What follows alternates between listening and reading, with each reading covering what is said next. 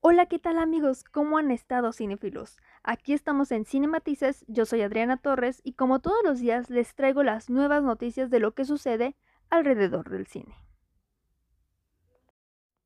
Muchas personas creen que todas las adaptaciones que se hacen sobre videojuegos son malas. Sin embargo, existen ciertas películas que han roto esta maldición. En el top número 3 tenemos a Angry Birds Movie 1 y 2, que lograron una aceptación por parte de la crítica y de la audiencia bastante positiva, a pesar de que tuvo mayor recaudación global la primera película de la franquicia con 352 millones de dólares, a comparación de 152 millones de dólares que recaudó la segunda película.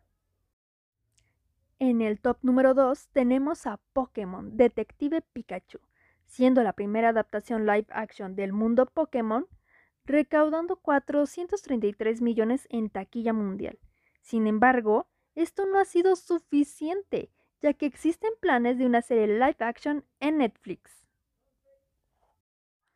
Y por último, en el top número 1 tenemos a Sonic 1 y 2, que obtuvo una cálida y buena reacción positiva por parte de la audiencia, ya que la primera película de la secuela recaudó un total de 319 millones de dólares.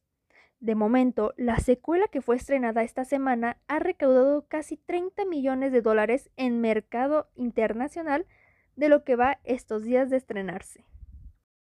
Estamos muy felices de que por fin se esté haciendo justicia a aquellas historias que deseamos ver en pantalla grande.